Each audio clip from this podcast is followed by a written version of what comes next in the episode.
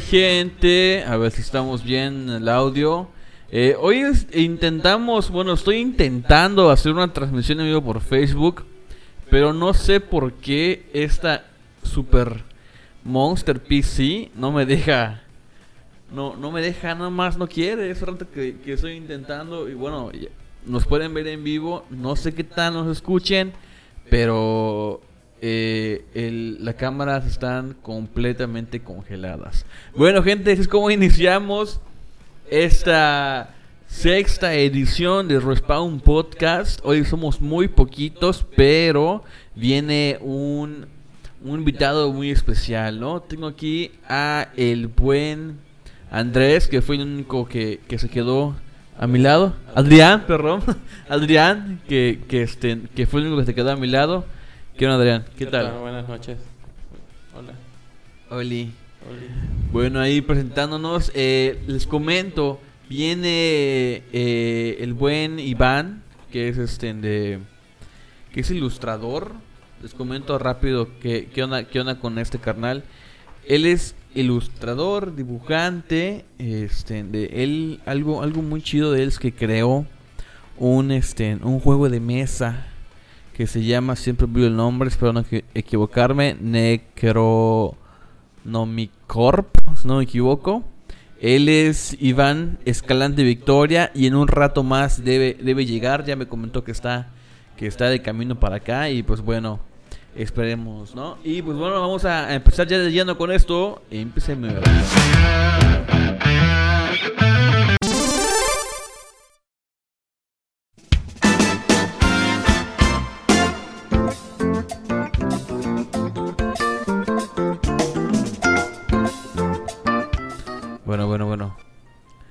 Adrián, ¿qué onda? Me comentabas que, que tienes algo de aquí hablarme sobre Avengers Infinity. ¿Ya la fuiste a ver? Yo no. Ya, ya, ya la fui a ver.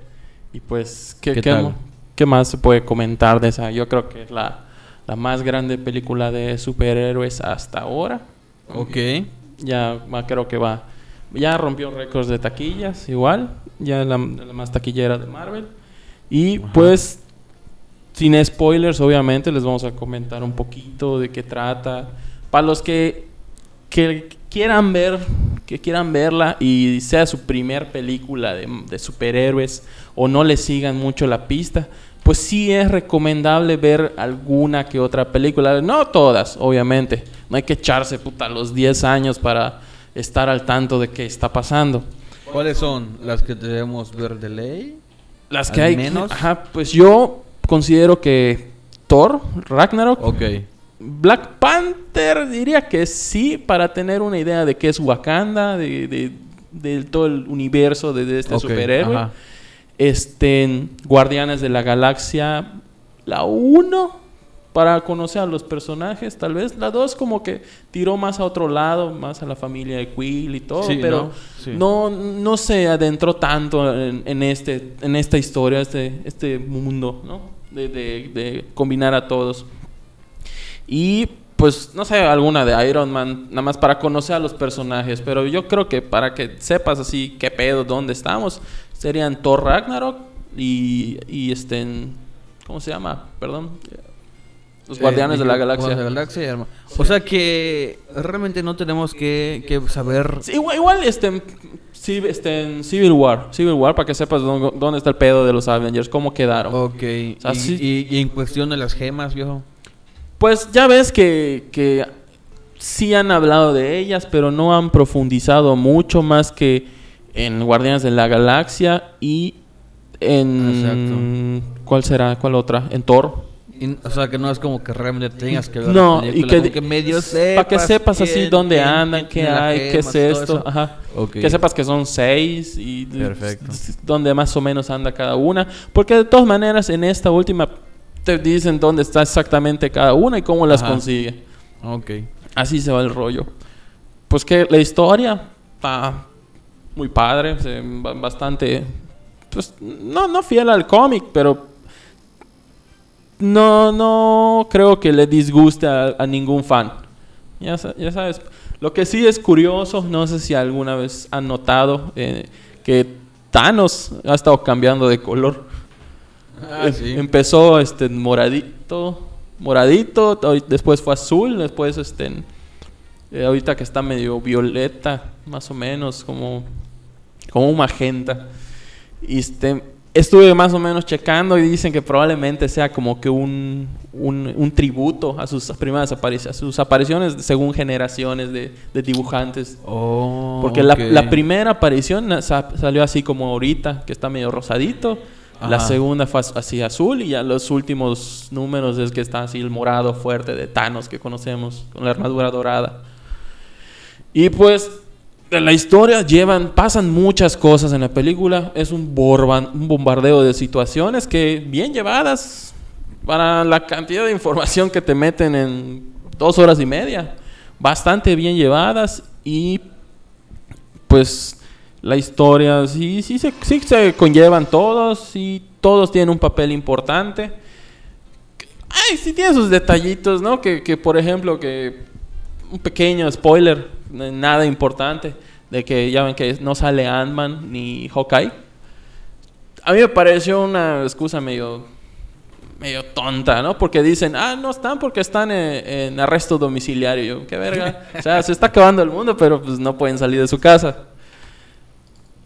Pero aparte de eso, la historia muy, muy chida, muy padre. Todos así, te digo, todos tienen su momento. Y el, final, pues esperado y no para los que tienen alguna idea de, los cómics, sí es esperado. Para los que no, pues sí, fue que la bomba, ya, ves los memes de Facebook y todo. Y pues ahí, ahí podemos ver a los fans y a los niños rata que conocen los superhéroes porque dicen, no hagan spoiler, que es lo primero que hacen, puta, llenar de spoilers todo. Y pues muy recomendable para ir a verla, sí, muy recomendable. Igual les recomiendo comprar su boleto un día antes, con así cuando menos, porque puta, si quieres ir a, ah, voy a ver Infinity Wars ahorita, ni madre, no llegas. Creo que todavía siguen llenas las salas de, todos y son así 10 salas de cada cine y las 10 salas llenas. y hay gente que anda rematando sus boletos. Sí. Soy bien gacho. Pues muy buena, muy buena, muy buena, recomendable, recomendadísima. Bueno, les comento rápido para que quienes están, a ver, saludo para Sotol Ice y para Galo Carrillo que siempre está con, nosotros. Les comento rápido.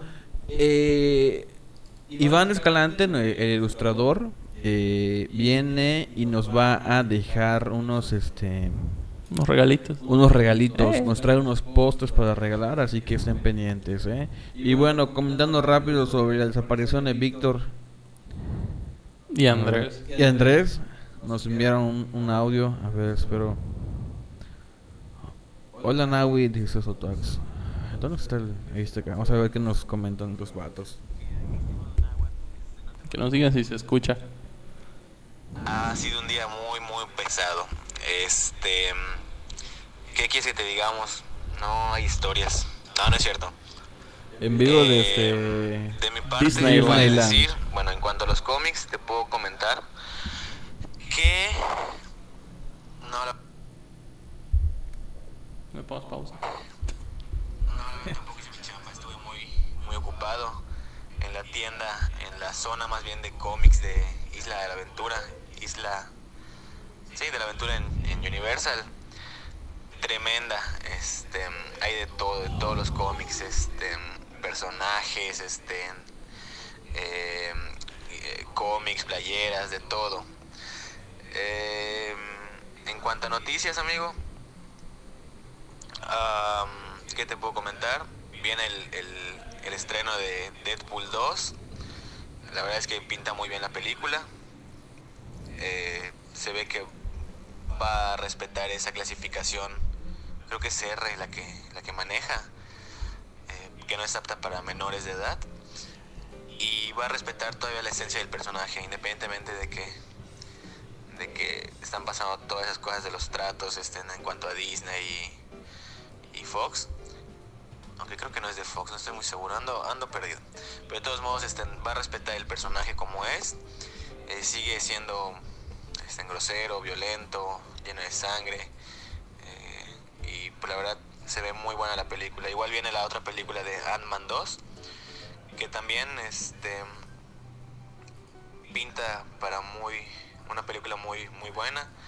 Este es un personaje que si bien los poderes que maneja de hacerse pequeñito, hacerse grande, son interesantes, también es un personaje que que vaya, es un toque de comedia eh, normalmente en este tipo de, películas.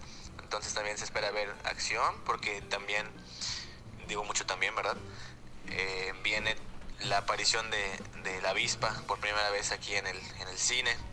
Se vio en el tráiler, en Ant-Man 1, y ahorita ya va a ser su aparición oficial. Y posiblemente los veamos en Los Vengadores 4. Algo que también te quería comentar en, en cuanto a la de Avengers Infinity War es que fue una película tremendísima. Eh, nadie esperaba lo que pasó realmente. O sea, tú esperabas, ah, va a pasar una muerte tal vez. Pero no esperabas. Spoiler, spoiler, spoiler, spoiler, spoiler, Cállate, güey. La verdad es que está muy, muy buena la película. Sin embargo, hubo un error por parte de los directores. Eh, antes de que pasara todo, ya sabía, antes de que se estrenara Avengers eh, Infinity War, ya se había estrenado, o más bien ya se había, eh, ¿cómo decirlo? Ya se había anunciado la película de Los Guardianes de la Galaxia 3 y la de Spider-Man 2. Entonces con lo acontecido en las películas es muy difícil que ver... No, no quiero decir cosas específicamente porque no quiero spoilearlas. Aunque ya pasó una semana y tendré el derecho. De todos modos no lo voy a hacer. Pero te digo, sin embargo, con lo que pasó ahorita en Avengers Infinity War y con los Em, con lo que con los estrenos que vienen pues no no va a quedar así la película. Va a pasar muchas cosas verdad en esta de Avengers 4 que próximamente va a salir creo que en 2019 entonces este, en eso son algunas cosas que, que, puede, que te menciono en cuanto a los cómics en cuanto a Marvel en cuanto a DC bueno en DC no te he comentado nada sin embargo este quiero hacer también un, mención de la película. La película es muy buena, como te comenté.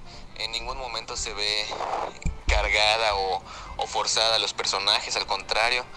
Eh, los directores supieron muy bien cómo, cómo guiar este grupo de personajes. Si bien es una película que tiene mm, como 20, más o menos, como 20 este, superhéroes o menos, bueno, de 10 a 20, no estoy seguro. No los he contado muy bien. Pero sí, son, son bastantes personajes. No, en ningún momento de la película se ve que esté forzado de que, ah, llegó Capitán América y boom, Thor de la nada.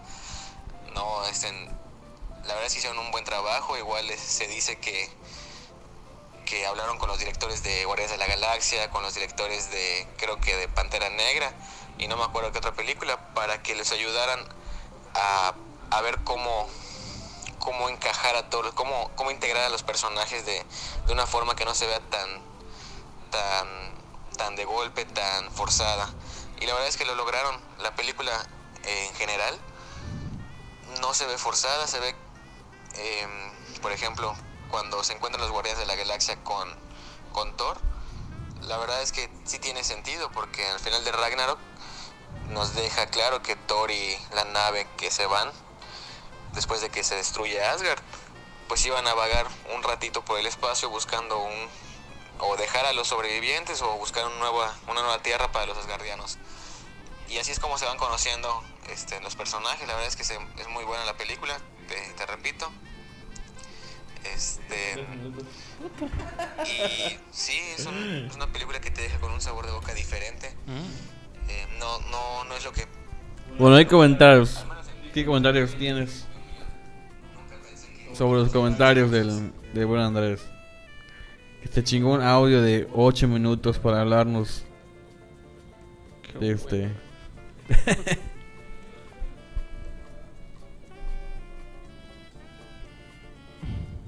está haciendo su chamba, está haciendo su chamba, está de vacaciones y está chambeando. Ah, sí, beso, Igual el chino nos mandó, chino nos mandó audios también porque no pudo venir. Pero la verdad no, no este de no, no nos dio chance de editar su audio, pero pues vamos a, ver qué tal. ¿qué nos comenta? ¿Qué tal amigo que nos escuchan cada jueves? Ya saben, jueves de podcast, jueves de noticias geeks y de todas esas cosas que nos interesan. Eh, dejemos a un lado todo lo político porque ya estamos hasta la madre de que prendes la televisión y solo te encuentras con el post de Hola, yo soy Pepe Mit y ya estamos hasta la madre del PRI, PAN, PRD, Morena y su puta madre. Ya eh, utilicemos este espacio para distraernos un ratito, ¿no? No restarle importancia, que eso es lo importante, pero sí seguir con las noticias que a nosotros nos competen y nos importan un chingo. Y como nos compete y nos importa un chingo el cine, mañana por fin se estrena una de las películas más esperadas de este año 2018. Hablo nada más y nada menos que de la nueva producción de Wes Anderson. Sí, el director que es papá de quien habla, eh, con su nueva producción que se llama Isle of Dogs, o para la gente que no sabe inglés, La Isla de los Perros, que cuenta la historia Ah, sí. de Atari Kobayashi, Bien un grueso. niño que tras unas represalias que hay contra los perros en Japón, donde son desterrados a una isla para evitar contacto con los humanos, su perro es enviado ahí y entonces él decide rescatarlo. Eh, es una película hecha en stop motion que ha sido alabada por la crítica, la estrenaron en Cannes y la gente la amó, ha tenido buenas críticas por todos lados y pues Wes Anderson es la única persona que conozco que hasta cagar le sale bien. Eh, no se pierdan esta gran película, mañana va a estar disponible en Sí. todos los cines de Mérida. Obviamente vean la versión subtitulada porque el elenco de las voces está con madre y tiene grandes actores, actores importantes que, que pues obviamente participan en el- a- dándole voces a los perros. Por ejemplo, Bill Murray, eh, Brian Cranston, Joe Cono y entre otros, Tilda Swinton. Ya saben, toda la banda que si ustedes conocen las películas de Wes Anderson salen ahí. Bueno, pues una vez más no me encuentro con mis amigos en la cabina, quisiera estar con ellos, pero porque como soy un esclavo del gobierno, estoy trabajando, pero ya para la próxima espero estar ahí. Les mando saludos, soy Emanuel Villanueva, voy a estar interrumpiendo con cápsulas por el breve tiempo que tengamos de programa. Tenemos un gran invitado de honor, Iván Escalante, el caricaturista, dibujante de cómics y de muchas cosas más que nos estará platicando de todo su trabajo y por supuesto tendrá regalos para ustedes. En nombre de Víctor, Andrés, Adrián, el buen José Náhuatl, y el Joker Armendáriz desde Quito, Ecuador, y de su servidor Emanuel Villanueva les doy la bienvenida a este respawn de este día jueves. Continuemos con el resto del programa. Ahí estuvo el. El Chini comentándonos. Y pues básicamente estamos nada más esperando que llegue el, el, el invitado de. El invitado de horror, que ya no le tarda en llegar. La gente es que hoy nos hicimos la chamba, ¿verdad? Sí, pues sí. Estamos, estamos. Sabemos de qué estamos chingados. recordando. No, sí sabemos de qué chingados hablar. la Claro que sí, obviamente. Tenemos miles de noticias para ustedes. Ah, me comentabas que, que la imagen de Pikachu, ¿no? Que Sí. en realidad es una ardilla. ¿Qué, ¿Qué onda? ¿Cómo está eso, güey? Pues no, no, no, no le indagué mucho, la verdad. Pero pues, básicamente, nos rompieron la madre en la infancia. Que, que a todas las mamás que decían, "Ah, el ratón amarillo. Pues no es un ratón amarillo, es una ardilla Es una amarilla. ardilla, una Una ardilla. ardilla. Pues tiene un poco de sentido, porque así como que era forma de ratón, ratón no tenía. Era Sí. un ratón de pie y pues. Y, y la colita, esa, esa colita col- no es de- ya- ya después de que te pones a no pensar- ratón. Sea huevo. Sea huevo. La, la manera en la que se para, cómo tiene las patitas y su cola, a huevo.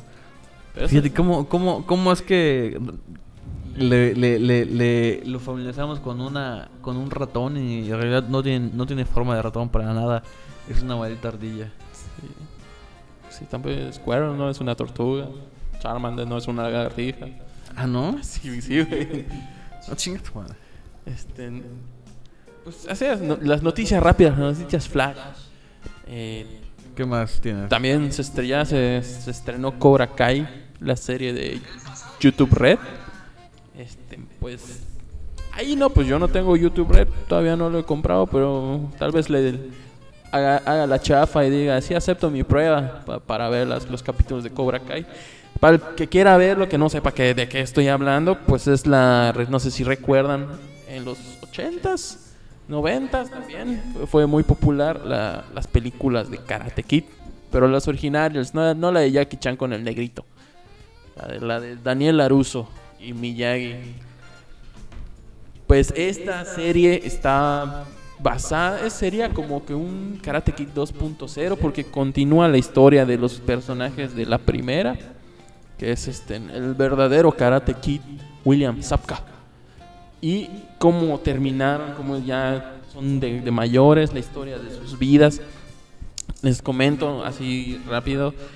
El que, todo, el que no tenga YouTube Red, pues probablemente en piratería algunos días ya esté pero por mientras pueden ver los primeros dos capítulos si están libres para verlos. Es como para darte un, un, pequeño taste de, de, qué se trata esta serie. Y muy buena, la verdad, muy buena, bastante bien llevada. Yo no hubiese pensado que YouTube se haga algo tan, tan cabrón, tan, tan, tan buena historia, porque, bueno, obviamente como fan les digo, sí sí te lleva por momentos a, los recuerdos de la primera película. Los personajes continúan con sus mismos, sus mismas, este, las características de su, personalidad son, son iguales y sí tienen sus, sus ligeros así toques de, de recuérdame, recuerda la primera película, lo que sentiste en la primera película. Les digo, este, solo he visto los dos primeros capítulos, pero vale la pena, vale la pena para si algún ser por ahí que tenga YouTube Red, muy, muy, muy recomendada. Bastante llevadera. Son episodios de 27 minutos más o menos. Pero bastante bien, bastante bien. No, no se sienten, pasan rápido. Y están muy chidas. Este, el que no sepa que, el que quiera saber qué trata más o menos, pues es de el futuro ya la vida de, grandes de, ¿cómo se llama? Era Johnny y Daniel Laruso. Johnny se vuelve, está pues, básicamente en la miseria. Daniel Laruso es un, es un hombre exitoso en la, venta de autos y pues es como una, una agencia de coches tiene. Y pues... ¿en qué está enfocado esto? Eh, está enfocado en Johnny, en Cobra Kai, en el, en el dojo Cobra Kai. Es, es Johnny Lawrence, si no me equivoco. Es el güerito. El güerito de, de, la primera, a que le dan su patada. Por cierto, era ilegal. Pues va una serie de sucesos así rápido. Ni, siquiera, no, es como que profundice mucho de, ah, ¿qué voy a hacer? Y ah, pasa una situación y decide abrir su dojo Cobra Kai. Así, por sus huevos para que, regrese el espíritu, porque ve a puro millennial y, pues siente pena por nosotros y dice esto no puede ser posible. Y tiene que, este, su misión se vuelve profetizar, no, ¿cómo, cómo, cómo decir? Dar a conocer la, la, ideología de Cobra Kai a sus estudiantes. Y pues por otro lado está Daniel Aruso, que pues jamás hubiéramos pensado, un hombre exitoso, pero sin perderse, ¿eh? no, no creas que se vuelve un, un mamón por, por, tener dinero, pues, para, decirlo así, pocas palabras. Para nada, y sí hay su toquecito así de te extraño Miyagi, y yo, ah". muy recomendada, muy recomendada. Y hasta ahí llegó mis, mi tarea. así llegamos. Nos comenta el invitado que está acá cerca, nada más que no encuentra el, el, lugar de las oficinas donde estamos en donde estamos transmitiendo, pues recuerden, ¿no? Que todos los, los, jueves nos venimos acá al Ignite Café and Gaming Center, que se encuentra en la avenida 50, número 369B, entre calles 53F y 55 del fraccionamiento Francisco Monte. Aquí los encontramos, aquí pueden venir a jugar este, bueno, tienen consolas allá acá abajo y acá arriba tienen puras puras Monster PC, pero lo que se llama Monster PC, papá, no, no mamadas. Pueden venir a jugar Fortnite. O sea, huevo, lo que ustedes quieran pueden venir a jugar. Yo me jugar hasta mí. hasta Minecraft. Hasta Minecraft. A ver, tenemos otra nota de, de chino. Vamos a ver qué, qué, es, qué nos, qué nos, qué nos dice. Y regresando, vamos con, con lo tuyo, ¿va? Sí, ya. Ya recuerdo. Vámonos.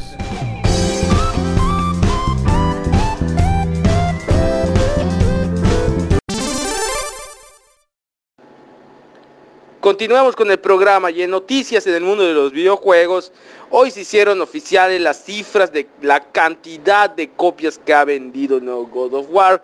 Ya es nada menos que en los primeros tres días de su lanzamiento vendió más de 3 millones de copias, convirtiéndolo así en la en el juego en ¿cómo se decía esta mano? Perdón, nada, y borras eso convirtiéndolo en el exclusivo de PlayStation mejor vendido en la historia de la consola. La nueva serie de Kratos, donde es un papá único y luchón y madre y padre al mismo tiempo, que cuida su bendición a través del camino nórdico, pues ha sido un éxito entre todos los jugadores. Los dueños de un Xbox lloran, los del Switch juegan con cartón y los del PC4 pues estudian y disfrutan un poco de lo que conlleva la paternidad. Por cierto, spoiler alert, no hay minijuego de sexo en este God of War nuevo. Bueno, pero fuera de eso, es una chingonada, jueguenlo si pueden. En Xboxers, por favor, dejen el odio a un lado y traten de probar cosas nuevas. Es como besar un nombre. No sabes qué tan rico es si no lo has hecho. O sea, yo no lo he hecho, pero pues todos los que están en la cabina lo han contado, ¿no? Eh, pues eso es el éxito que ha tenido God of War. Y, por supuesto, creo que el estudio de Santa Mónica ya está hizo oficial que va a ser cinco entregas más. Continuamos en la siguiente cápsula.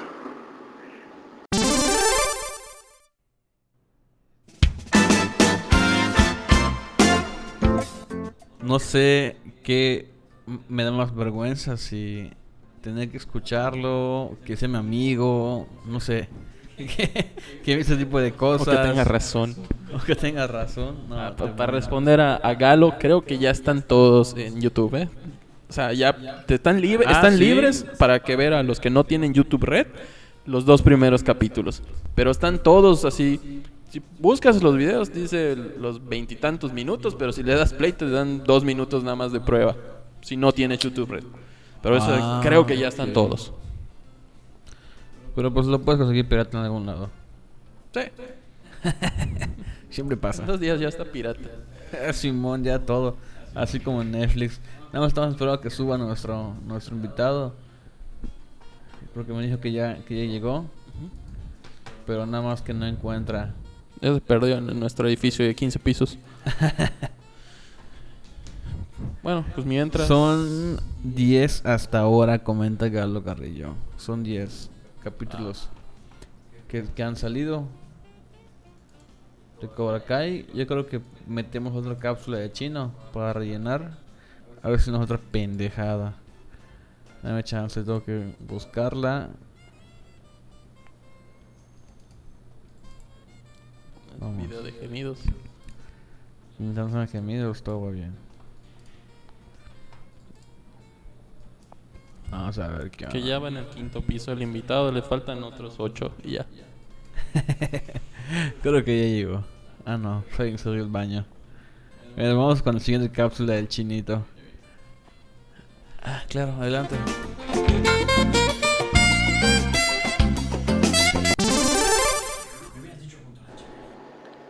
Continuamos con el programa y en noticias en el mundo de los videojuegos, hoy se hicieron oficiales las cifras de la cantidad de copias que ha vendido el God of War. Ya es nada menos que en los primeros tres días de su lanzamiento vendió más de 3 millones de copias, convirtiéndolo así en la en el juego en ¿cómo se decía esta mano? Perdón, nada, y borras eso convirtiéndolo en el exclusivo de PlayStation mejor vendido en la historia de la consola. La nueva serie de Kratos, donde es un papá único y luchón y madre y padre al mismo tiempo, que cuida su bendición a través del camino norte.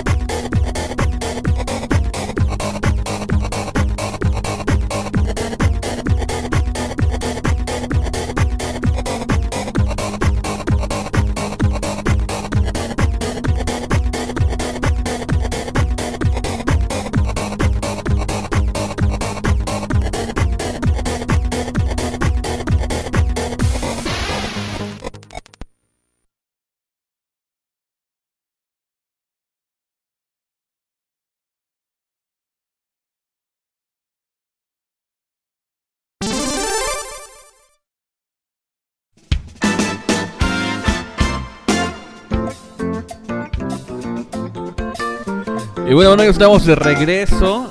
Eh, ya quienes están en Facebook ya podrán se haber dado cuenta de, quién está con nosotros. Ya llegó el buen Iván Escalante. Eh, ilustrador, dibujante, creador de, de, este, de juegos de mesa y de muchas cosas más. Creador de, de, de mugre cuando uno se baña. ¿Alguien, alguien investigó a su invitado antes de empezar el programa.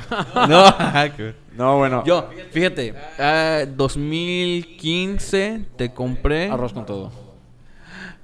Sí, un arroz con todo. Sí, es, ese año. Estabas saliendo. Del horno. Que, Iván, Iván, te queda arroz con todo. Sí, ya me lo enfermaste y todo. que, ah. Sí, el arroz con todo fue un proyecto que igual fue por fondeadora, como el juego de, de mesa que igual resultó y se vendieron eh, por, por la fondeadora se vendieron como 300 copias las suficientes y por eh, ya por la editorial se terminaron de vender mil copias en total. O sea fue una editorial muy fue un tiraje muy chico. Me hubiera gustado que hubiera impactado un poco más en la gente pero pues ajá, un libro para niños es muy difícil que, que pegue es, ¿no?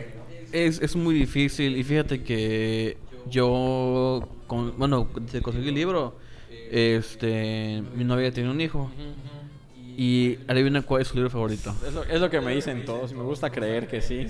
Porque de verdad. Es que es un libro que escribí no pensando que fuera para niños tontos, sino porque los niños de hoy en día no van a disfrutar tanto Lina Gallina o Pollo o Repollo o, o no van a disfrutar tanto Caperucita Roja como, claro. otras generaciones. Ahorita quieren... Como fantasía. Y tonterías. Monstruos. El, en el, robots. En el arroz con todo no hay moraleja.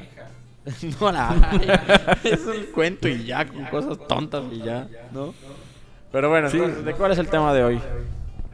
El tema de hoy es ¿quién es Iván Escalante? Ay, Dios, no.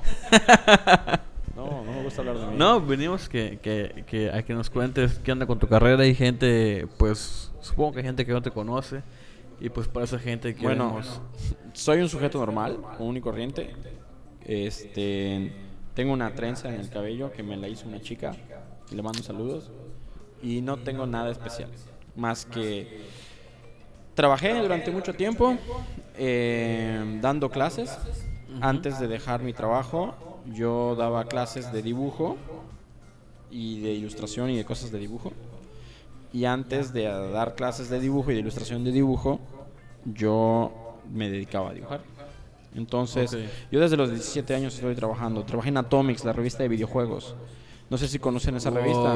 Sí, claro. Yo estuve ahí como tres años.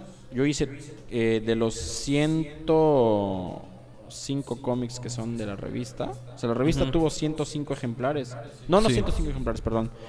Tuvo... A ver, tuvo dos años seguidos de puros cómics.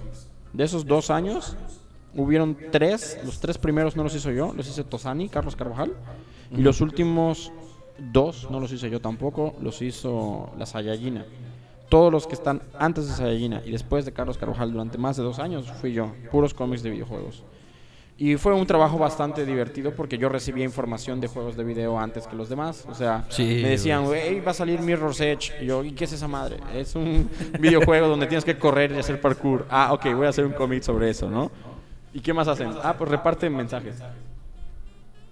Ah, pues órale. Entonces el cómic que hice pues era la chica corriendo y haciendo parkour con un mensaje de, LOL, ¿no? Así, ya.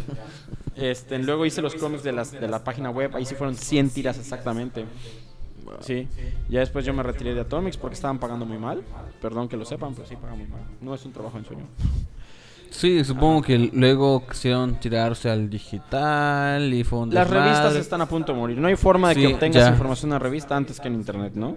Sí, efectivamente. Y el, además de estar trabajando en Atomics, también trabajé para Viper Comics en Estados Unidos. Eh, trabajé también para la colección de cuentos infantiles de Stan Lee, haciendo cuentos para niños. No trabajé en Marvel. Muchos creen que trabajé en Marvel, pero yo nunca he trabajado en Marvel.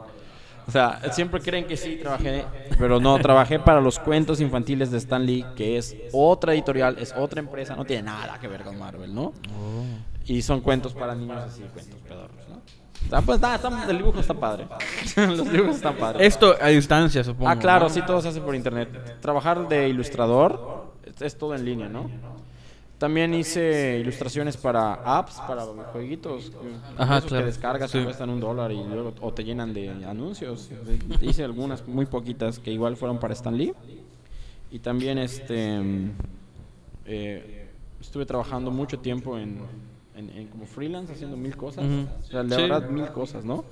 Y Viper Comics fue una empresa en la que trabajé más tiempo. Estuve como cinco años haciendo y publicando cómics allá. De hecho hubo un cuento para niños que yo sin darme cuenta ganó un premio del cuento religioso, mejor cuento religioso en el 2014 y mejor cuento con juguete educativo en el 2015.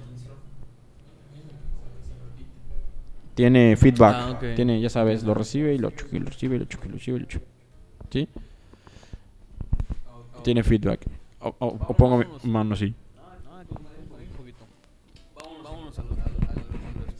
Ok. ¿Cómo inicias? ¿Qué, inicias ¿Viste a alguien? Ok, mira, esto es una historia muy chistosa que muchas personas tienen que saber, ¿no? Cuando me preguntan, oye, ¿y tú eh, cómo le hiciste para dibujar, no? Eh, lo mismo que todos. Todas las personas nacen sin saber andar en bicicleta. Nadie nace sabiendo andar en bicicleta.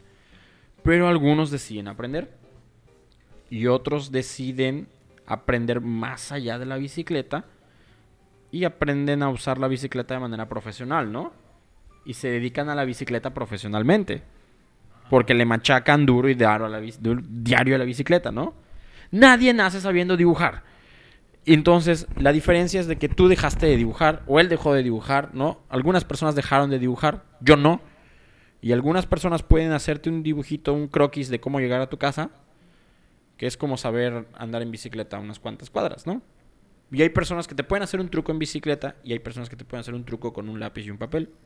Entonces, todos pueden aprender a andar en bicicleta de manera profesional y todos pueden aprender a dibujar de manera profesional. Nadie nace sabiéndolo, todo es pura pinche práctica. La ventaja que tienen ahorita las nuevas generaciones es que tienen YouTube y tienen el internet en el bolsillo y aprendan a... O sea, hay chavitos de 20 años que tienen más nivel que yo ahorita, ¿no? ¿Cómo le hacen? No son eruditos, no son genios. Tienen internet y no han dejado de dibujar. Entonces, yo cuando ya, ya, ya, ya tenía un nivel decente de dibujo, mi primera publicación fue a los 17 años en Altrego Studio, que fue una publicación local, pero de ahí fui jalando chambitas, como dicen ahí, hasta que agarré la de Atomics a los 18. A los 18 ya estaba publicando. Sí, pues ya tiene rato. ¿Cuántos años son de Atomics? Como 13, ¿no? Sí, muchísimo. Ya, ya, ya, los que te están escuchando ni siquiera, ni siquiera habían nacido, ¿no? Sí. Claro. Y este, también trabajé para el diario Yucatán. Trabajé para el diario Por Esto, que fue horrible trabajar para ellos. Trabajé porque pagan muy mal. Sí, muy mal. ¿Has visto los cómics del diario Por Esto? Topidi Chanchito y esas cosas. Les pagan 50 pesos por hoja. Sí, y yo lo hacía a color. O sea, ellos entregan a blanco y negro y lo colorea un pasante que tengan por ahí. Yo lo hacía a color y me pagaban 70 pesos por hoja. ¿Y el diario? El diario Catam, este, pues la verdad era una chinga. O sea, tenías que estar todo el tiempo viendo noticias, viendo, o sea, no podías, no, no podías no, este, dejar pasar un día sin ver las noticias, ¿no? Eso era lo, lo más pesado. Y luego no te publican todos los cartones que haces. O sea, mandas cinco o seis cartones al día. Te publican uno o dos. Entonces uno piensa, bueno, ¿para qué voy a invertir tantas horas al día y tantos, tanta chamba para que solo te agarren uno o dos? Entonces lo dejé. Estuve en el diario Yucatán como por un año. Aparte, igual yo luego hacía mis tiras y me decían, no, no, no, es que no puedes hablar mal de la Ortega. O no, no, no puedes hablar mal de, de, de, de, estos, ¿no? Ajá, no te metes con ellos, ¿no? Ah, ok, está bueno, está bueno. ¿No? Este, y ya de Viper Comics, pues fue divertidísimo porque ahí estuve con, eh, ¿cómo se llama? Trabajé, trabajamos, yo, yo nunca trabajé directamente, ni hablé directamente con el señor Stan Lee, ni con los de la Warner Brothers, ¿no? Yo tenía mi editor y mi editor era el que hablaba con esta persona, o con los de la Warner Brothers, porque también muchos creen que trabajé directamente en la Warner porque hice el cómic de Johnny Test, la caricatura, ¿lo ubicas? Pero esa caricatura, pues la caricatura ya existía y es como cuando vas al Sambor y ves los cómics de My Little Pony, ¿no? Alguien más los hace, ¿no? No, los hacen la, la esposa de McFarlane, ¿no? Entonces, este, lo mismo, yo estaba comisionado para hacer Johnny Test. De allá en fuera, luego me empecé a dedicar a dar clases. Porque los contratos tardaban mucho en llegar y porque yo necesitaba dinero, bla, bla, bla, bla. Y como, siendo un poco arrogante, eh, dicen que soy muy buen maestro. Dicen que doy buenas clases. La verdad, yo no lo creo porque soy bien grosero, soy muy cruel con los niños. Entonces, este, me solicitaban mucho me, daban, me, daban más y más horas hasta que me absor sin darme cuenta me absorbieron las clases y pasé varios años, como tres o cuatro, sí, produciendo, dibujando muy poco y dando muchas clases. Cuando de repente un día llegó la idea del Necronomicorp a mi cabeza. y le dije a mi asistente, güey, tenemos que hacer esto. Pero ¿cómo? No lo sé, lo voy a empezar el fin de semana porque no tengo tiempo ahorita. Y un día, mi, mi santuario para inspirarme y sacar ideas es mi auto. O sea, hay hombres que se inspiran cagando, hay hombres que se inspiran en la cama. Bueno, yo cuando estoy manejando llegan las mejores ideas a mi cabeza, ¿no? Entonces un día manejando se me ocurrió, güey, tiene que tener un sistema de tortillas que das la vuelta así, que con armitas y con esto y con aquello, ¿no? Y con una caja de pizza de Little de, con una caja de pizza armé la torre del necro y con unas tarjetas que ya tenía ahí por ahí tiradas en blanco, trozos de papel blanco, armé los primeros dibujitos de los zombies y de los personajes. Originalmente el Necro iba a ser como un videojuego, era una torre. En la parte arriba de la torre había un monstruo y tenías que rescatar a la princesa gorda, porque era una princesa gorda, ¿no? Y entonces tenías cinco eh, personajes masculinos y un personaje femenino, porque el personaje femenino, pues para rescatar a la princesa, pues tenía que haber algo femenino, ¿no? Tenía que haber un femenino, tiene que, siempre. Pero al final, este, se nos hizo un poco bobo y nos encantaba la literatura gótica. Entonces le metimos a Lovecraft y dijimos, bueno, que sea el malo, o sea, Zulu y vamos a meterle monstruos de Lovecraft y vamos a meterle otro tema que sea popular. Entonces pensamos, ¿qué, qué tema es popular, no? Gatitos, sí, los gatitos en internet son súper populares. Pero no lo hicimos con gatitos, lo hicimos con godines, ¿no? O sea, meterle chistes como de supas maruchan, de quincenas, de esas cosas. Y salió. O sea, quedó muy bien, la idea quedó muy bien. De hecho, si tú juegas el Necronomicon, parece que estás dentro de una película dirigida por Robert Rodríguez. Así se siente, ¿no? Así, así de feo, ¿no? Y, y de tonta, ¿no? Uy, se cayeron los pósters, ya valieron, ya, tíralos, quémalos. Y este, el Necro no teníamos dinero para fundarlo, para, para producirlo. Es, es, muy caro producir un juego de mesa y en México no hay la industria maquiladora para hacerlo. Lo tuvimos que mandar a hacer a China porque no se podía. En México era imposible. Y este. De hecho, lo intentamos primero en Indiegogo y fracasamos. Porque en Indiegogo no hay tanto público de. Es un juego indie, ¿no? Indiegogo es una plataforma de crowdfunding independiente eh, ¿Por qué en Indiegogo? Porque Kickstarter no aceptaba mexicanos. Kickstarter tenía prohibidos a los mexicanos. Y cuando gana Donald Trump, lo primero que hizo Kickstarter fue mostrar su apoyo por México y aceptó a los mexicanos. Y lo cual para nosotros es lo único bueno que ha hecho ese sujeto, ¿no? Pero entramos a un proceso de selección y seleccionaron 100 proyectos por cuando Kickstarter compró Fondeadora. Ya la compró, absorbió y y aceptaron, mandaron la convocatoria y aceptaron a 100, 100, 100 proyectos. El de nosotros fue uno. El de William Burgos con el equipo de Ether Tower fue otro. Solo éramos dos. éramos tres en juegos de mesa, pero el otro chico era un ajedrez. Era un ajedrez de piezas custom, ¿no? Pero éramos, eh, éramos nosotros tres prácticamente en juegos de mesa, William Burgos y yo. William Burgos también ya había tenido experiencias en Kickstarter y fracasado pero con cuentas gringas y con y con cuentas de banco gringas, todo gringo, porque no aceptaban mexicanos. Pero una vez que aceptan mexicanos, obviamente él se puso las pilas, yo también. Ahí fue cuando conocí a este vato. Es muy buen amigo. A, veces desconfío de él, pero, pero es muy buena gente y sabe, sabe del negocio. Y obviamente yo al meterme a Kickstarter veo que esta madre funciona. Jaló un chingo de hype el problema fue los envíos, pero eso no nos importó. Ya teníamos un plan, que el cual luego fue arruinado. Entonces, para no hacerte largo el cuento, ¿cuánto tiempo nos queda? Tú, tú, dale, tú dale. Sí, porque pues tengo otros pendientes. ya sabes, ¿no? Pero bueno, entonces para no hacerte largo el cuento, eh, ya una vez que el, que el, juego se juntó suficientes fondos eh, y, nos pagaron y lo mandamos a producir, nuestro plan original era eh, importar, hacer una importación temporal de traer todos los juegos a México y que pasaran así por escala, o sea, escala en México para que se fueran al distribuidor en Inglaterra. Y ya distribuir los juegos a los clientes, o sea, a los, a los backers, a las personas que nos apoyaron. Pero hubo un relajo en Manzanillo con el almacén Ocupa. Este, se chingaron un pallet, eh, no, no, nos quisieron aceptar la, la, importación temporal, nos retuvieron la mercancía como por 4 5 meses, tuvimos que terminar regresándola y Flowship, que es otro distribuidor que no era el que, que, teníamos originalmente pensado, que es mucho más caro y que nunca había aceptado a mexicanos tampoco, o sea, como mexicanos somos igual los primeros en usar Flowship.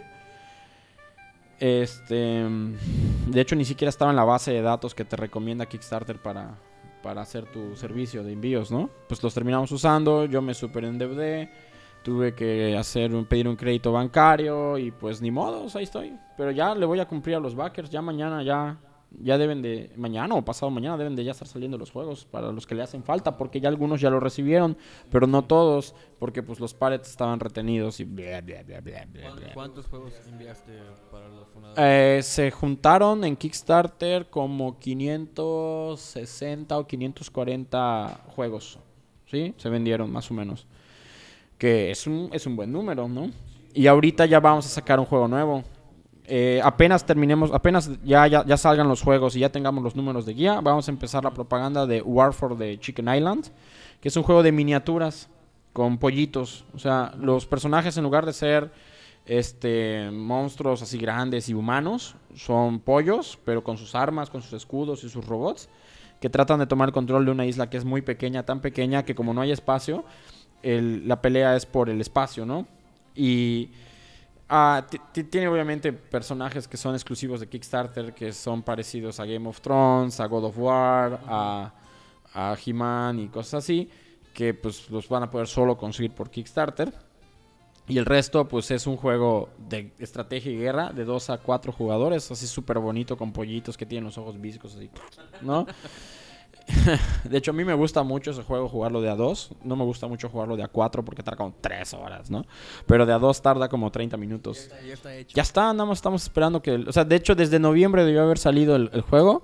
Pero porque no le hemos entregado a todos los backers de, del Necro, no hemos querido avanzar. También había un libro con Silvia Guirado, la autora de Los Colores Olvidados y la Inspiración Dormida, con la que tengo que sacar un libro con ella. Y ya estamos trabajando en el próximo juego para fin de este año y principios o principios del próximo, dependiendo de cómo nos vaya con el de los pollos. Porque la ventaja que, tenemos es que con la experiencia pues ya no van, vamos a cometer los mismos errores. Eh, William Burgos de Ether Tower y Rafa Escalante, que no es mi pariente y también hace juegos, también estamos trabajando todos juntos, haciendo varios proyectos, echándonos la mano, oye güey, ¿en qué la cagaste aquí? Oye, ¿qué me recomiendas? Oye, ¿qué tal sirvió este servicio? Bla, bla, bla, bla. Pero ya sabes, ¿no? Oigo. El Necro de Vir, la, la distribuidora de juegos de mesa más grande en español, que están en España, México, Brasil, Argentina, Chile, bla, eh, ellos tienen unos poquitos necros que quedan, ya son los últimos necros que hay, porque los que se clavó el almacén no los vamos a recuperar. Sí, no los vamos a recuperar. Sí, sí, sí. Nosotros teníamos que entregarle a Debir 300 copias del juego y solo le pudimos entregar 150 porque el almacén se clavó 250. Sí. Sí. Oye, ¿y estas de los pollitos? Sí. Este, para, finales de este año me comentas que sale ya el... no, ah, el de los pollitos vamos a lanzar la campaña de Kickstarter apenas... O sea, la, la pre-campaña apenas entreguemos los números guía de los que faltan del necro. O sea, como en un par de días. En un par de días vamos a empezar este desmadrito. La campaña oficial para comprar el juego, esperemos que sea dentro de un mes. O sea, estamos ahorita en mayo, ¿no? Finales de mayo, principios de junio, ya estará la campaña en Kickstarter y van a tener un mes para comprar su copia exclusiva de Kickstarter con los personajes exclusivos de Kickstarter. Los primeros dos días va a haber una cosa que se llama Early Birds o sea, pájaros madrugadores, que es si tú eres de los primeros obtienes el juego mucho más barato o con algún bono, un, extra, ¿no? Siempre recomiendo a la gente conseguir los juegos en Early Bird porque eh, vienen con un precio muy bueno y en Kickstarter obtienes cosas que no, que, no puedes conseguir luego después, así como que, o sea, muñequitos, figuras, tarjetas, piezas que, y exclusivos, ¿no? Y aparte ayudas mucho a que se desbloqueen los logros, que se desbloqueen los personajes, que se desbloqueen los, todas las cosas que quieres de, del juego de mesa, ¿no? Y obviamente si no, no lo quieres comprar, pero porque no tienes dinero ahorita, pues lo puedes compartir, ¿no? Oigan, quiero que alguien compre este para que luego yo vaya a su casa a comprarlo, ¿no? y además, además, sobre todo porque como el, todavía el crowdfunding es nuevo en México, o sea, tiene apenas, tiene apenas un año que, que se, que, se empezó a hacer popular. Todavía la gente le tiene un chingo de miedo al crowdfunding. Lo primero que piensan es, oye, y si no, y, si no, si no, si no lo hacen... Si, banda aún le tiene un poco de miedo a comprar en línea, sí. Ahora algo que no sabes va a llegar, se va a acabar de lo primero que me preguntan es, ¿y si no juntas la lana, qué haces? Pues Kickstarter no te cobra el dinero si no se junta la lana, pero si se junta cuando llega el, cierre de la campaña, te hacen el cargo. Entonces, si tú dices, es que no tengo dinero ahorita, te lo van a cobrar en 30 días. Luego, nosotros tenemos el compromiso de entregar la cosa, ¿no? Y Kickstarter nos da un cierto tiempo límite para cumplir y yo todavía estoy dentro del tiempo límite. Y este, o sea, no corres ningún riesgo. Aparte es un acto de fe han habido mexicanos, perdón que diga esta palabra, culeros, como el vato que estaba inventando el, Uber Eats antes de que existiera el Uber Eats. O sea, una app para, para, para, comida a domicilio para los que no tienen comida a domicilio. Juntó como un millón de pesos y se fugó. Y se peló. Con un millón de pesos no haces nada. ¿Qué, qué haces? ¿Te compras una casita y pones un puesto de hot dogs? no haces nada con un millón de pesos. Pero el güey se fue, a otro país, puta, Venezuela, no sé, un millón de pesos son como 300 billones, ¿no? De pesos chilenos, pesos venezolanos, ¿no? sí, no compras nada, Entonces, este. La gente tiene que aprender a tener fe en el crowdfunding, ¿no? Tiene que aprender a, a que si alguien tiene un proyecto muy chido y está ofreciendo todo su esfuerzo, su empeño, ya trabajó durante años para hacer un pinche juego de video, un juego de mesa, una película, un libro, güey, no quiere esta persona clavarse tu lana. Lo que quiere esta persona es hacer ese libro. Porque luego va a querer hacer otro y luego va a querer hacer otro. No tiene sentido que te roben el dinero, ¿no? Tienes que ser un tonto para robar dinero así. Y este. Y ahorita, pues, si ven cualquier proyecto mexicano y no tienen dinero, pues apóyenlo, compártanlo. ¿Sí? Dime. Yo te, he visto en grupos de Facebook. ¿Cuáles? Ah, ok, sí, sí, sí. Y también. Así, de eso sí, de eso sí. Y también sé que participas, bueno, participas en el, para el póster del Toy Hunter. Siempre. Siempre. No, todos los pósters de la Toy Hunter son míos. Todos.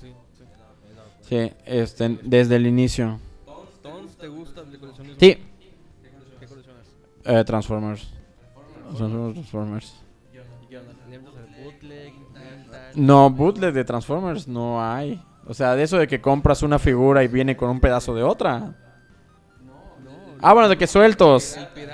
Ah, no, el pirata. Solo una vez compré un pirata por accidente y una vez compré un pirata a propósito porque decían ahí en los comentarios, este producto es imitación, pero está muy bien hecho. Y dije, ay, bueno, pues si está muy bien hecho y lo dice una reseña ahí en eBay, pues le voy a entrar, ¿no? Pues porque está muy barato. Era el, Optimus Prime que se transforma en tenis.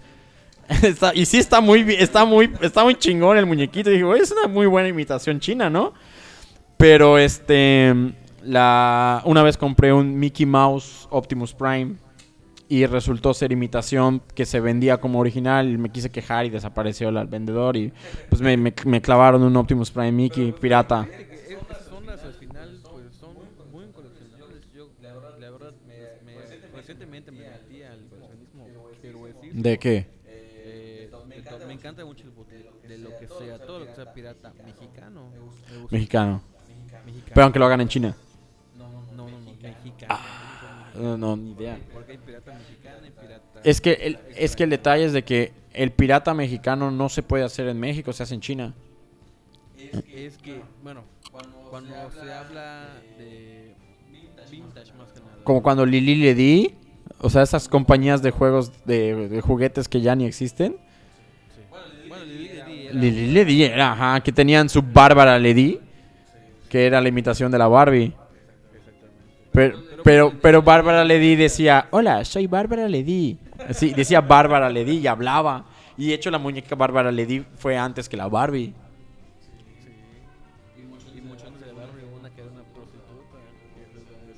Bueno, eso lo dijeron en el, en el, en, el documental que ya todos ya vimos, llamamos, ¿no? Y de hecho para este mes sale... El de Transformers. El Transformers Hot Wheels y... Y no me acuerdo cuál era el otro. Era Transformers y Hot Wheels y otro más. Son otros tres capítulos que van a liberar. Sí, estoy así. es que es muy gracioso. Ese documental es graciosísimo. ¿Qué más? Pues, ¿Qué más preguntas tienen? Acá hay un chico aquí escondido que creo que no se ve. Ah, sí, se ve. Ah, ya tengo micrófono. No, ya preguntaron todo. ¿Qué más? Este. De, las clases. ¿Sigues dando clases? Ah, sí. Sí, pero necesito micrófono. sí, este, ahorita voy a dar un taller de diseño y desarrollo de juegos de mesa en Comic Art. Comic Art es un. Estoy haciendo comerciales. Es un. Es un taller. ¿Cuál es la, cuál es la cámara buena? ¿La de abajo o la de arriba? No, me de las pantallas, de las dos pantallas. La de abajo es la buena. Esta es la buena, ¿no? No, me refiero a cuál es la que está viendo la gente. Ay, Dios mío. Bueno, está bien. Comic Art es un taller que, este, inició Fernando Peniche y yo me le pegué con un parásito así. Que este, damos talleres de dibujo, de cómic, de, eh, diseño, de, de, acuarela. Y ahorita vamos a abrir un taller nuevo de desarrollo de juegos de mesa. Es un taller un poco caro, cuesta 1300 para estudiantes y 1600 para público general. No es caro realmente. En el DF ese taller cuesta 2.500 mensuales, pero, eh, pero se, dan en lugares donde hay juegos de mesa. En cambio, como en Comic Art no tenemos juegos de mesa, los tengo que rentar eh, o los tengo que pedir prestados. Aparte, los materiales los estamos ofreciendo nosotros. O sea, son eh, desde dados, fichas, corte láser, cositas así se les ofrece a los alumnos para que aprendan a hacer un juego con una mecánica original y tengan un prototipo casero. Aparte, este, Rafa Escalante, William Burgos son personas que quieren ver los resultados, quieren ver en qué acaban los, los juegos para elegir a los mejores o al mejor, si es que hay uno, para darle seguimiento e incubarlo y tal vez llevarlo a alguna convención o darle este cómo se dice patrocinio difusión. y patrocinio para que salga el juego y se desarrolle no si están interesados en no sé cuánta gente sea de Mérida la que te está escuchando en tomar el taller puede entrar a Comic Art School en Facebook este o, preguntarle a Fernando Peniche o a mí directamente. Mis redes sociales es arroba Iván Ilustración en Facebook o arroba Iván Ilustración en Instagram Fernando Peniche es Fero Art, Fero de Fernando.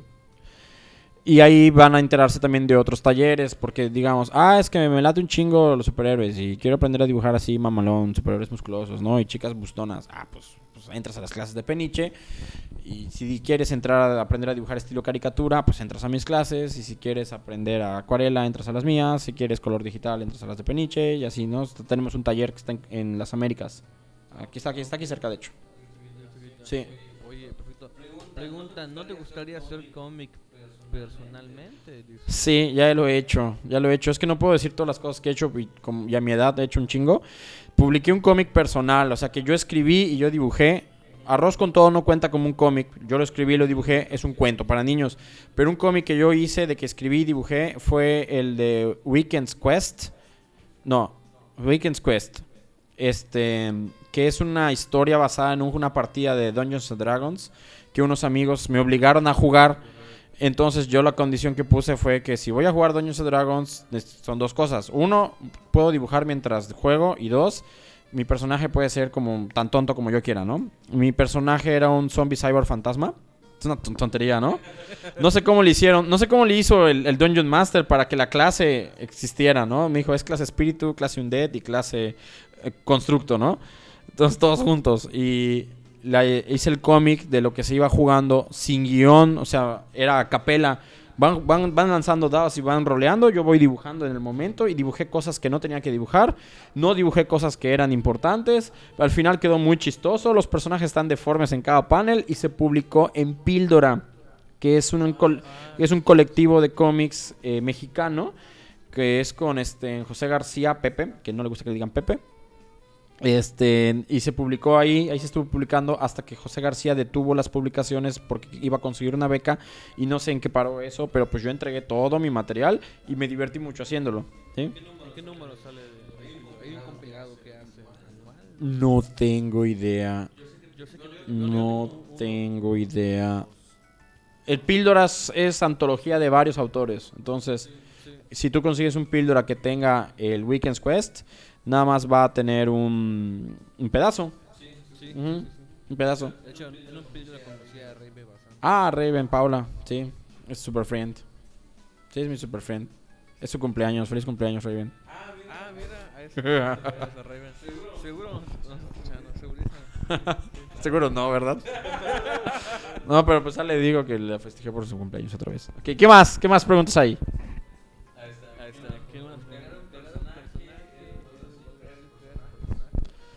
Sí. ¿Qué onda, con la Sí, doy taller de diseño en personajes en Comic Art. Y ahorita creo que en la Mayap voy a empezar a dar taller de diseño de personajes. En la Universidad de Mayap.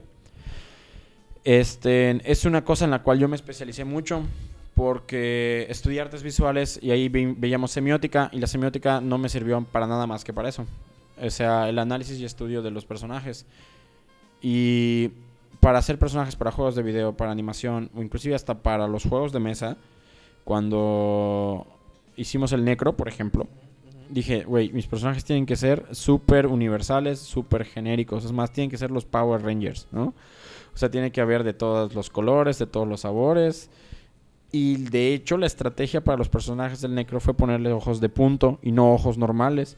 Porque los ojos de punto hacen que se parezcan a cualquiera. En cambio, si le poníamos ojos normales, pues ya no se parecen tanto, ¿no? Entonces fue un plan con maña súper tramposísimo. Y todo fue manipulación y diseño de personajes. Eh, decidimos, por ejemplo, que los mutantes fueran los personajes más inteligentes en el edificio, los godines son los zombies, los vampiros son los del departamento de arte diseño y comunicaciones. Entonces todo, todo, todo es un diseño marañado de personajes así locochón.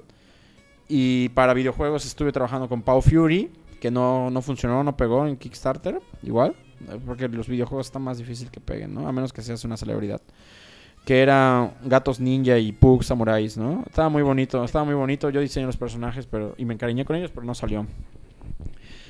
Para empresas he diseñado personajes. No sé si hay alguien del Politécnico que conozca a la zarigüeya del Politécnico.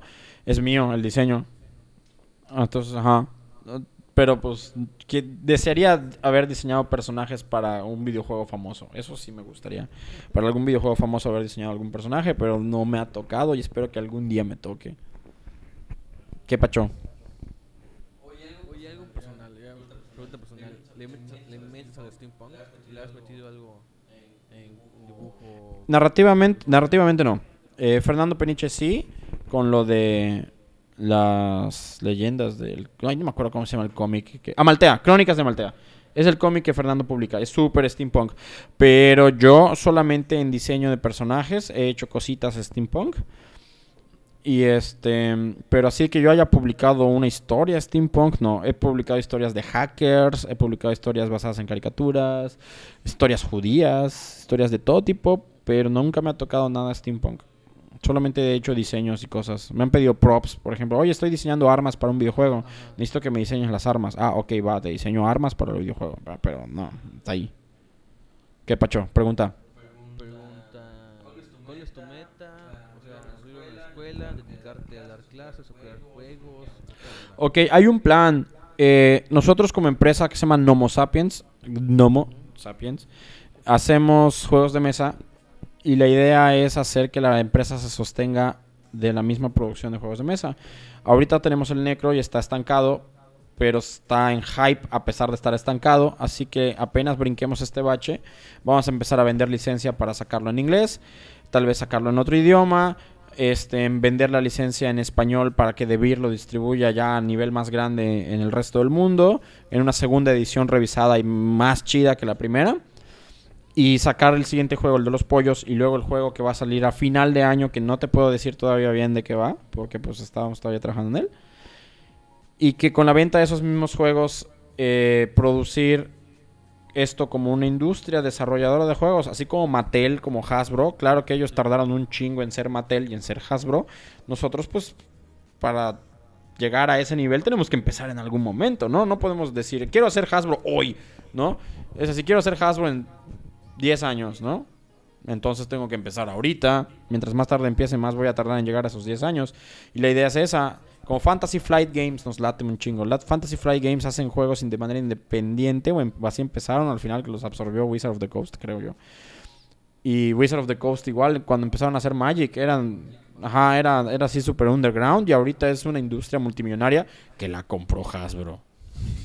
Sí, o sea, es nuestra idea ser una editorial independiente de juegos de mesa sacar expansiones solo cuando sea necesario. No nos late eso de que, güey, cómpralas a cada rato. Están malas, pero cómpralas, ¿no? M18. Sí, no, no, no, no, no, no, no. Sacar solo expansiones chidas y reediciones, ¿no? Este. Y que la empresa pues sea, sea autosustentable. Ajá. ¿Qué hora es? Porque ya se me está haciendo muy, muy tarde. Sí, ya se me está haciendo muy tarde. Dime qué pregunta valiosa quieres que yo conteste y la contestaré. ¿Dónde ves, los, ¿Dónde ves las preguntas? Ah, ok, ok. ¿Cuál es el perfil de los alumnos que quieren tomar el curso? Hay desde nivel no tengo idea de cómo dibujar hasta nivel, güey, nada más quiero pulir mi estilo porque soy medio pro. Entonces, si hay, por ejemplo, el taller de acuarela no importa si no sabes dibujar porque hay mucha experimentación. Pero, por ejemplo, el taller de dibujo hay básico y va mucho chavito, o sea, chavito niño de 10, 15, 13, ¿no? Y ya hay nivel intermedio y avanzado. Ya para el avanzado, pues, pues, está lleno de rucos, ¿no? Entonces, eh, no importa si dibujas manga, si dibujas estilo caricatura, si dibujas cómics, si tienes un estilo medio europeo, no, no nos importa. Lo importante es que son las bases genéricas y vas puliendo, ¿no? No, ni Peniche ni yo imponemos estilos, así que lo tienes que hacer así porque yo lo hago, sino es cómo lo quieres hacer y te enseño que lo hagas como tú quieres. Y eso es que es lo importantísimo, ¿no? Entonces, para el chico que pregunta el perfil de los alumnos es que quiera dibujar. No importa su nivel. Nosotros vemos dónde lo acomodamos, ¿no? ¿Qué, más? Ah, sí, traje regalos. No, pero... Ahí, salió el sapo, ¿no? Sí, este, yo traje regalos, no sé cuántos quieras regalar ni de qué manera lo quieras regalar. Aunque yo me vaya, tú puedes lanzar preguntas, puedes poner al primero que, que comparta, o el comentario que dé más likes, o el primero que mande nudes, de la manera que quieras, ¿no? Puedes hacer preguntas, ¿no? O sea, o sea, por ejemplo, yo le puedo decir que le regalo un póster al primero que me diga cómo se llamó el último libro para niños que publiqué. A ver, en el del 2015, el primerito del que hablamos. ¿Ves? Nadie se acuerda, nadie lo vio. Ajá, le regalo un póster. Es más, el póster está bastante grande. ¿Me sujetas aquí?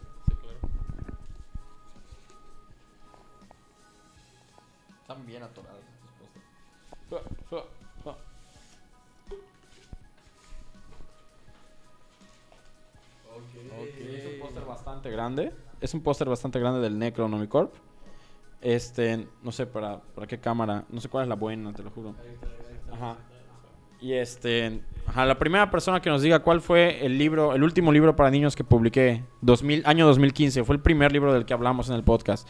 Que se lleve el póster y los demás pósters regalos como tú quieras. Y si quieres clavarte uno y ponerlo por allá, pues ponlo, no me importa. Iván, redes sociales, Redes sociales, arroba Iván Ilustración, tanto en Instagram como en Facebook. Comic Art School es la escuela. Gnomosapiens.juegos en Facebook. De, gnomo, de duende. De duende, Gnomosapiens, ¿no? Van a ver un duende con cara retrasado mental. Esa es, esa es la página, ¿no? Pero lo más importante son mis redes en Facebook. Eh, es la más popular, ¿no? Porque a veces publico pendejadas de los Avengers y se llenan de compartidos y pendejadas así. No sé si viste hace poquito la de Thanos y el guante del infinito y cómo no cagarla en el cine. Esa fue mía. Sí, sí, sí. Tiene bastante, bastantes viñetas virales. Algunas, algunas. Bueno, bueno. Sí, para que sepan cuándo va a salir el juego de los pollitos, esas en mis redes sociales también. Perfecto. Perfecto. ¿Viste? No hay ganador.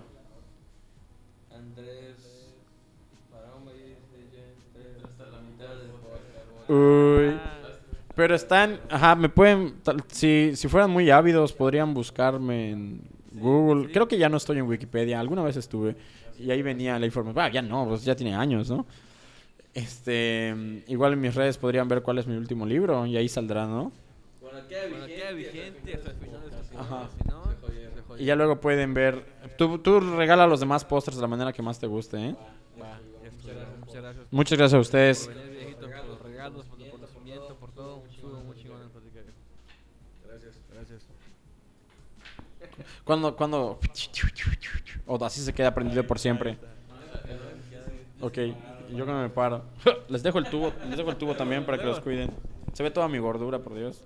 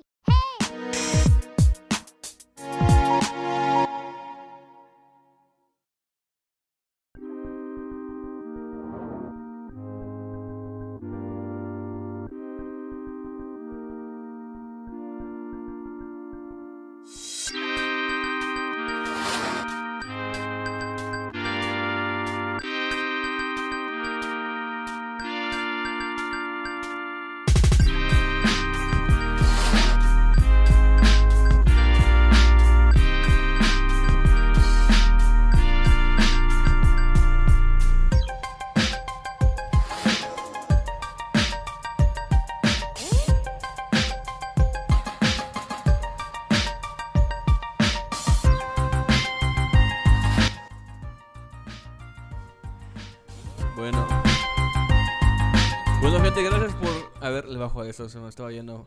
Ok, bueno, gente, gracias por escucharnos eh, y por vernos. ¡Ay! Comentó Galo Carrillo, arroz con todo. Perfecto, Galo. Este, no sé de dónde eres. Ahorita vamos a. Eh, nos mandas inbox por, por la fanpage. Te acabas de llevar tu. Tu postercito del Necronomicorp. Este, de Felicidades, Galo. Eh, mándanos inbox este, en dirección. Si, eres de acá de Yucatán, pues nos podemos ver o te vienes mm, o te vienes un este te vienes un, un, jueves al, al, podcast y nos acompañas al podcast y te damos tu, tu, tu póster, ¿va? Tu regarrote. O y si eres de afuera, pues ahorita vemos cómo hacemos y te, y te hacemos el, el envío del, del póster, va, igual y te metemos algo para, digo, de, regalo en el paquete, pues para que valga la pena mandarlo, ¿no? Eh, gente, muchas gracias de nuevo. Este, pues ya vieron, esta vez no estuvo Andrés ni estuvo Víctor, pero pues estuvo Adrián y Iván Escalante. Ahí está Adrián para quienes estén viendo por, por Facebook. Este. Ah, mira, Galo, sí, soy Mérida. Perfecto, Galo. El siguiente eh, jueves, eh, este, lánzate acá al, al and Gaming, Night Café and Gaming Center, aquí en Fresco Montejo. Y pues te unes al podcast aquí en vivo y también pues a, a ir a recoger tu, tu premio, Galo. Eh, nuevo, gente, muchas gracias. Nos vemos en el Respawn Podcast número 7. Eh, Adrián. Hola. Despídete, nene. Ah, hasta luego, nos vemos. Esperemos contar con ustedes el próximo jueves. Como siempre, aquí vamos a estar. Y esperemos que haya más de nuestros compañeros. Sí, no sé cuándo, cuándo, cuándo, cuándo O sea, a lo mejor no regresan. Ojalá no regrese. Ah, no, chino. Pinche chino regresa. Tú no estás en Disneyland. bueno, bueno, nos vemos. Les voy a dejar con una rolita. Ah, chinga, ya no está. También se fue a Disneylandia. También se fue a Disneylandia. bueno, pues les dejo, les dejo con esto de Snails House, que se llama Rumene. Está bastante interesante la propuesta, chequenla. Igual y les, les parece un poco este eh, empalagosa, igual y pueden acabar con diabetes, pero por pues la neta me gustó, chequen, chequen a ver qué onda. Nos vemos el siguiente jueves, Galo, cáele para que vengas por tu pozo y te unas al, al podcast. Muchas gracias, nos vemos. Adiós.